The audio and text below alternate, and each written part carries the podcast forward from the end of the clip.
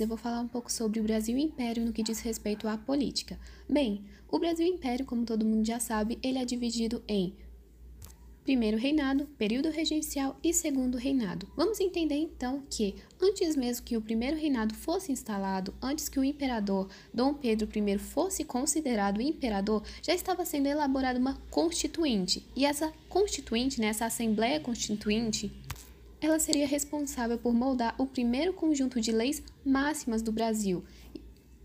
E o que acontece? Bem, nessa época havia uma série de insatisfações no que diz respeito aos povos nativos, porque eles não viam com bons olhos a imagem de Dom Pedro. E por que, que eles não viam? Porque o Dom Pedro ele era português, tanto que muitos jornais da época e agitadores políticos eles também estavam insatisfeitos porque eles não achavam que um país que queria afirmar sua autonomia devesse ser governado por uma autoridade portuguesa. Então, esse clima de disputas vai fazer com que o imperador acabe por dissolver essa Assembleia Constituinte no final de 1823. Pois então, o projeto de lei que estava previsto, né, a Constituição que estava prevista para 1823, que era a Constituição da Mandioca, ela não vai dar certo. E no lugar dessa Constituição será ortogada a Constituição de 1824, que ela vai ser vigente durante todo o império. Isso porque ela atendia aos requisitos que o próprio imperador queria.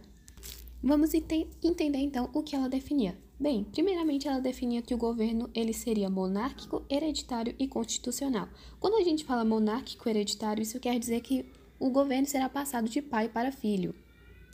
E constitucional porque em teoria o Dom Pedro, né, ele deveria seguir uma constituição. Bem, Vai definir também que o império ele tinha que ter uma nobreza, mas não uma aristocracia. Por que uma nobreza e não uma aristocracia? Porque no caso da aristocracia também tem esse negócio do papel ser passado de pai para filho, e isso poderia prejudicar os poderes de Dom Pedro. E Dom Pedro, no entanto, ele queria que os poderes fossem de fato concentrados em maior, em maior parte né, nas suas mãos. Ainda falando sobre poder, né, vamos entender que o poder legislativo ele estava dividido entre Câmara e Senado. As eleições para câmaras, elas eram temporárias, no entanto, do Senado era vitalícia. E no caso do Senado, quem também escolhia o senador era o próprio imperador. Então ele basicamente selecionava quem iria participar do governo juntamente com ele. Tá bom, Liz, então como funcionava o voto? Bem, o voto ele era indireto e censitário. Quando falamos que um voto é indireto, isso quer dizer o quê? Quer dizer que as pessoas elas não votam diretamente por cargos, e censitário porque exigia certos requisitos e principalmente no que diz respeito às rendas. Nesse caso, grande parte da população ela estava excluída do direito de votar, até porque muitos não tinham esses requisitos, né, que atendesse à Constituição. No entanto, essa Constituição de 1824 ela tem até um certo ponto positivo, porque ela vai permitir o voto dos analfabetos, até porque poucas pessoas tinham acesso à educação e tudo mais. E as mulheres? Bem, as mulheres elas estavam totalmente excluídas da vida política. E isso vai mudar somente em 1934. Então, durante todo o Império, as mulheres não, não terão participação política, pelo menos no que diz respeito ao voto. Além disso, o presidente de cada província também seria nomeado pelo próprio imperador. Gente, a Constituição de 1824, ela vai ser muito importante porque ela vai criar o poder moderador. Que poder é esse? Bem, era um poder designado somente e exclusivamente ao imperador. Então ele tinha o poder de veto, ele podia dissolver a Câmara, a Assembleia e ele poderia com, é, convocar novas eleições. Isso faria, fazia, né, perdão, de sua figura quase considerada sagrada o que na verdade desagradava ainda mais a população, que grande parte já estava insatisfeita. Bem, ainda nesse caráter de política, falando sobre política, a gente vai ver que a política do primeiro reinado, ela se dividia basicamente e ideologicamente entre liberais e absolutistas, absolutistas ou também conservadores, né, que a gente vai chamar mais. Eles eram a favor da manutenção da propriedade e do fortalecimento da imagem do imperador. Por que, que eles eram a favor disso? Porque eles tinham medo que a liberdade excessiva, entre aspas, ameaçasse certos privilégios. Então, por isso, eles aceitavam em nome da ordem esses atos autoritários de Dom Pedro. Já os liberais, eles também vão defender a propriedade e a ordem social e toda essa hierarquia existente. No entanto, eles vão entender que seria necessário que o imperador seguisse algumas leis, que ele não fizesse somente as coisas por impulso ou pela vontade própria dele.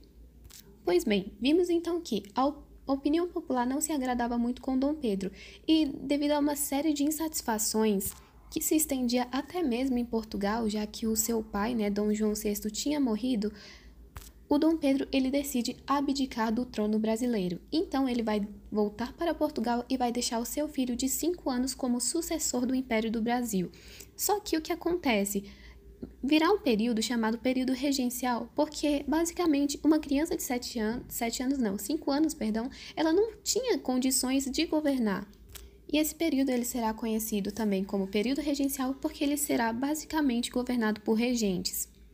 Tá, e o que acontece nesse período de transição? Bem, esse período de transição ele estava dividido politicamente entre restauradores, liberais exaltados e liberais moderados. Os restauradores eles defendiam a volta de Dom Pedro I ao governo brasileiro.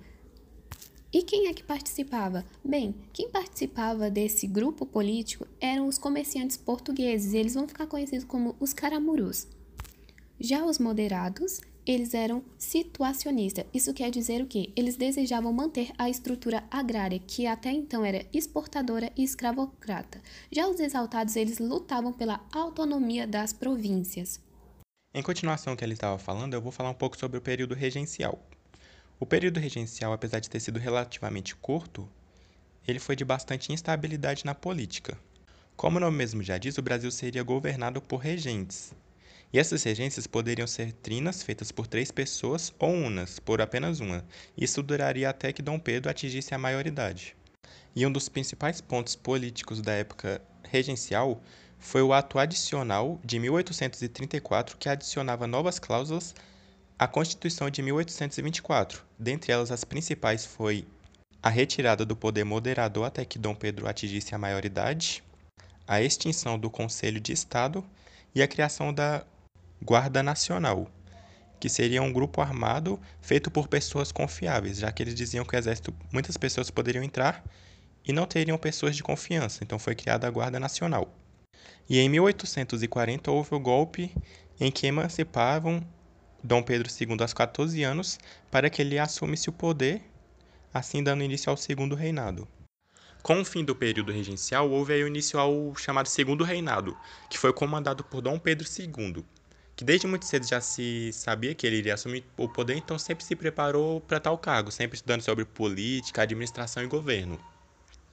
E assim que assumiu o poder, ele conseguiu um feito nunca antes conseguido por outro governante, que teria sido apaziguar os dois principais grupos conflitantes da época em relação à política, que era o grupo dos liberais, que em sua maior parte era feito por é, profissionais de São Paulo, Minas Gerais e Rio Grande do Sul, contra o grupo dos conservadores, que em sua maioria era ala rural e a elite principalmente do Nordeste e de Rio de Janeiro. Os conservadores, eles queriam um poder mais centralizado, eles eram realmente a favor da monarquia. Já os liberais, eles também eram a favor de um certo poder centralizado, mas eles também tinham algumas restrições. Por exemplo, eles gostariam de uma maior autonomia para suas províncias. E os liberais também eram contra o poder moderador, algo que os conservadores eram a favor. E aí Dom Pedro, para realmente apaziguar esses dois grupos, conseguiu realizar uma manobra política que foi bastante eficaz, que foi utilizando o poder moderador para dissolver a Câmara. E isso é bem notável mesmo, porque em 50 anos de governo, o gabinete político foi mudado 36 vezes. Parece até um número que mostra uma certa instabilidade na política, mas realmente essa era a principal jogada de Dom Pedro. Sempre está mudando o gabinete para realmente revezar o poder entre os liberais e os conservadores que aí um grupo nunca ficaria descontente porque não ficaria muito tempo no, é, sem estar no poder. Sempre eram uma vez os liberais e outros conservadores, então não daria tempo para eles ficarem brigando por poder, que sempre mais tardar eles ficariam um ou outro no poder. E tal feito foi o que deu uma, realmente uma grande estabilidade, nunca conseguida antes por outro governante, para Dom Pedro. Ele conseguiu uma estabilidade política é, bem alta mesmo, por isso ele era é, também bastante popular entre todos os lados. Porém, com a pressão inglesa pela abolição e a proibição do tráfico negreiro, acabou incentivando também o surgimento de novas atividades e a aparição de novos setores sociais simpáticos a reformas que desatrelassem a política é, a um poder centralizado, que desatrelassem a política do, da monarquia.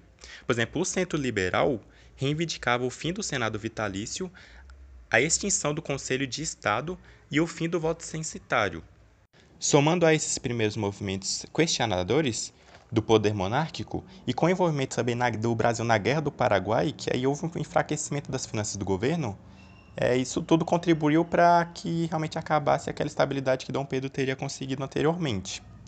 E a Guerra do Paraguai também foi um, um ponto bastante importante para Dom Pedro, pois assim que o exército brasileiro saiu vitorioso da guerra, eles se voltaram contra Dom Pedro, porque eles voltaram ao Brasil e eles sentiram que a monarquia não estava dando devido, a devida importância ao exército militar, então eles se voltaram contra Dom Pedro. E em 1888 foi redigida uma das principais leis do Brasil, que foi a Lei Áurea, que foi assinada pela princesa Isabel, que era filha de Dom Pedro II, e que em tese ela libertaria os escravos, não haveria mais escravidão no Brasil.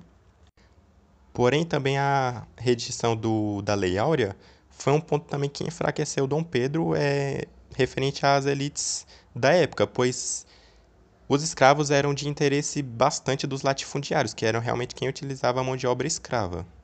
E os latifundiários eram muito influentes e também eram o sustentáculo político de Dom Pedro, mesmo Dom Pedro também tendo ideias abolicionistas.